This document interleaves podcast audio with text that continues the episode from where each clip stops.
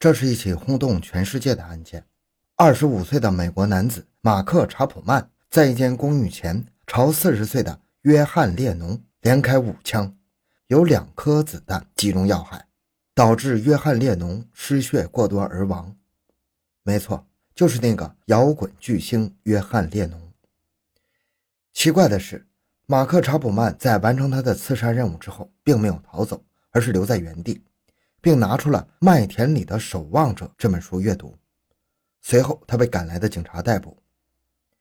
那么，他到底是谁？为何要枪杀举世闻名的摇滚巨星呢？欢迎收听小东播讲的《摇滚巨星惨死案》：凶手杀人后留在原地看书等警察，四十年后道出原因。回到现场，寻找真相。小东讲故事系列专辑由喜马拉雅。独家播出。一九八零年十二月八日晚上十点四十五分，位于曼哈顿中央公园附近的达科塔公寓门口突然传来五声枪响。门卫乔斯听到枪声后，赶紧从接待室里跑出来。他看到一名男子倒在血泊中，随行的女子跪在伤者身边，呼喊着救命。在他们的旁边站着一名男子，就是行凶者。他并没有逃，手里还握着那把杀人的枪。门卫乔斯大喊着冲过去，从行凶者手中夺过枪，扔到了远处的人行道上。围观的行人赶紧把枪捡走。令人诧异的是，行凶者面对眼前发生的这一切，表现得十分淡定，似乎事不关己。他从口袋中掏出一本书，是杰罗姆·大卫·塞林格的著作《麦田里的守望者》，认真地阅读起来。两分钟后，接到报警的第一批警员赶到现场，他们将行凶者拿下，问他都做了什么。行凶者说：“我杀了约翰·列侬。”警察一下子就懵了，完全被震惊了。第二批警察赶到，由于救护车无法赶过来，警员们赶紧把约翰·列侬抬上警车，火速驱车前往就近的罗斯福医院。但是子弹击中了要害，约翰·列侬在路上就断了气。此时，那名行凶者正坐在另一个警车上，被送往警局。他告诉警察：“我叫马克·大卫·查普曼。”在这寒冷的冬夜，他制造了一起轰动全世界的血案。很快，他的名字就会被全世界的人知晓。马克·大卫·查普曼，一九五五年出生于美国佐治亚州的迪凯特县。他还有一个妹妹，他的家庭是很普通的美国乡村家庭，平平无奇。而马克·查普曼本人也只是平平无奇的小男孩，他的性格有些内向，不喜欢与其他小伙伴一起玩耍。大部分的时间里，他都一个人躲在自己的房间里玩。但是他并不觉得孤单，因为他的脑海里住满了许多的小人，这些小人一直陪伴着他，分享他的起居室。他们还甚至爬到他的墙上。在这个世界里，马克·查普曼是绝对的统治者，他是那些小人的指挥官，他们都得听马克的指挥。进入了青少年期的查普曼开始逃课、嗑药，还迷上了摇滚乐。他是披头士乐队忠诚的粉丝，他们的每一张专辑他都会收集。而乐队成员里，他最喜欢的就是约翰·列侬。受到偶像的感染，他还自学了吉他，而且学的还不错，曾到酒吧里驻唱。十六岁那年，他成了基督教徒，决定摆脱堕落的生活，不再听摇滚乐了。高中毕业后，他积极地出去找工作。因为喜欢孩子，他曾经当过夏令营的辅导员，但是每一份工作都以不愉快的结局收场。也就是这个时候，他的脑子里会蹦出自杀的念头。打工不顺利，他决定到大学继续去读书，但是最后又选择了辍学。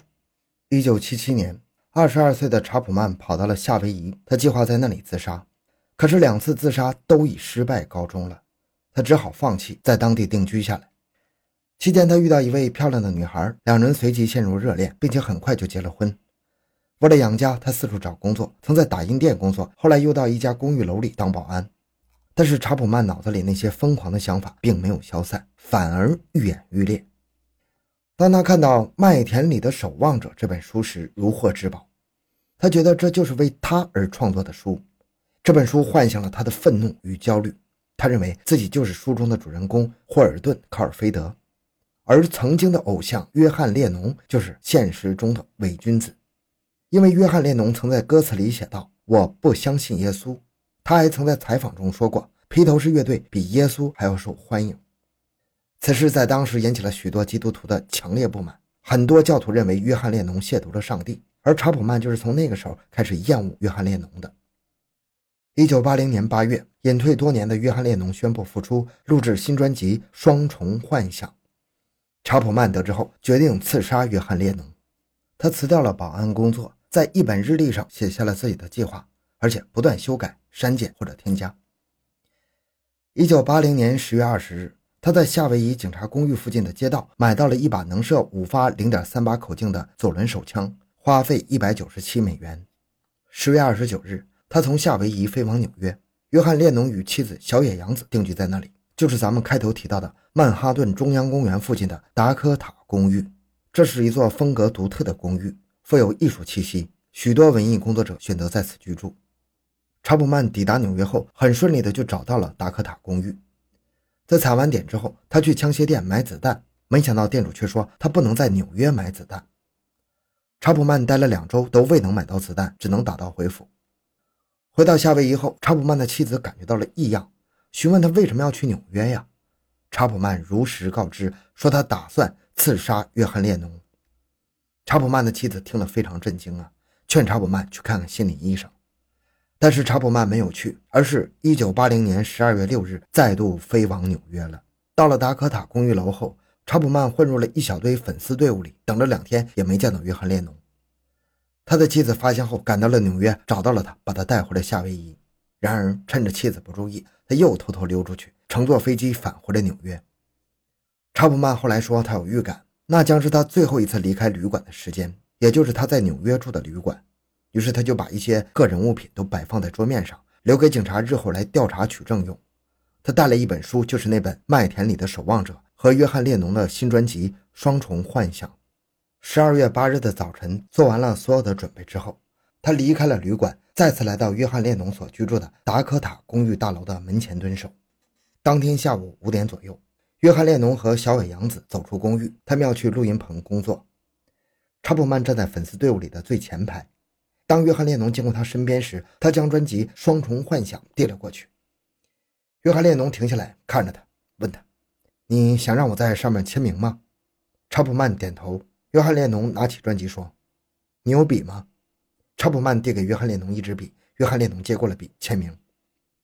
在约翰列侬签名时，站在边上的自由摄影师保罗·格列什为约翰列侬和查普曼拍下了一张照片。没想到这张照片日后会成为指证的重要证据之一，也是约翰列侬与凶手同框的唯一一张照片，就是咱们这期节目的封面。约翰列侬签完名后，将专辑还给查普曼，并问道：“嗯，这样就好了吗？你还有别的要求吗？”查普曼后来回忆说，当时他感觉到有点不安，好像约翰列侬知道他要刺杀他的意图似的。当然，这只是查普曼自己的疯狂想法。约翰列侬只是把他当成狂热的粉丝而已，但是查普曼就在那一刻决定，今晚就动手。看着约翰列侬和小野洋子离去，查普曼计划留在公寓门口等他们回来。一九八零年十二月八日晚上十点四十五分，守在达科塔公寓门口的查普曼终于等到了约翰列侬归来。他们乘坐的黑色轿车停在公寓门口，小野洋子先下车走在前面，约翰列侬跟在后面。当约翰列侬经过查普曼身边时，他看了他一眼，似乎认出了查普曼。查普曼沿街走了五步，然后突然转身掏出手枪，他叫了约翰列侬一声。就在约翰列侬转身的时候，他扣动了扳机。五发子弹，第一发打在了达科塔大楼的一扇窗户上，第二发和第三发子弹从约翰列侬的后背的左侧打进去，刚好是心脏位置，是致命伤。还有两发打在了约翰列侬的左肩上。约翰列侬走了几步，倒下了。门卫闻声而出，夺走了查普曼手中的手枪，并扔到了人行道上。查普曼完全没有反抗或者逃跑的意思，他拿出了随身携带的书《麦田里的守望者》，淡定的阅读，好像是在等待警察来抓他。约翰列侬在被警察送往医院的路上就断了气，医生们还是在尽全力的去抢救。他们切开了约翰列侬的胸，想要找到出血的位置止血，结果发现里面全都是血。从心脏输出血液的血管完全损坏了，他们已无力回天了。当医生宣布约翰列侬死亡的消息时，手术室里的医护人员都哭了。负责此次手术的医生把这个消息告诉了小野洋子。小野洋子在医院里尖叫起来，无法接受这一现实。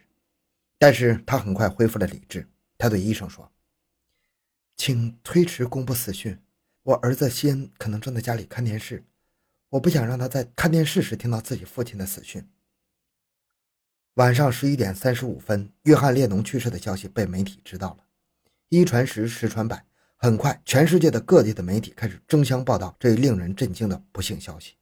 很多纽约当地的粉丝汇聚到达科塔公寓门口，在那里点亮了蜡烛，为约翰列侬守夜。人群里都是哭泣的声音，没人愿意相信这是真的。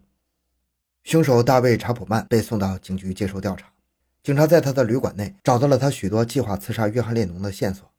另外，警察还发现他还想刺杀更多的人，比如说美国著名的主持人沃尔特·克朗凯特、脱口秀主持人约翰尼·卡森、演员乔治·斯科特。以及肯尼迪夫人和演员马龙·白兰度。在审讯的过程中，查普曼的律师最开始要求对查普曼进行精神鉴定，他们准备进行精神障碍辩护。法医精神学家丹尼尔与查普曼见了八次面，他认为查普曼是个偏激的精神分裂者，还有双重人格障碍，但是他的意识很清醒，他知道自己在干什么。一九八一年六月八日，在案发六个月之后，查普曼突然改变了想法。要求律师进行有罪辩护，最终他被判了终身监禁，在阿迪卡纽约州监狱服刑。后来他多次申请假释，但是都被拒绝了。关于查普曼枪杀约翰列侬的原因，查普曼在二零二零年的九月的假释听证会上突然向小野洋子道歉，他说自己是个非常卑鄙自私的人，当年枪杀约翰列侬的原因其实只是为了出名。因为约翰列侬是个名人，杀了他就可以出名了。好，这个案子就讲到这里。小东的个人微信号六五七六二六六，感谢您的收听，咱们下期再见。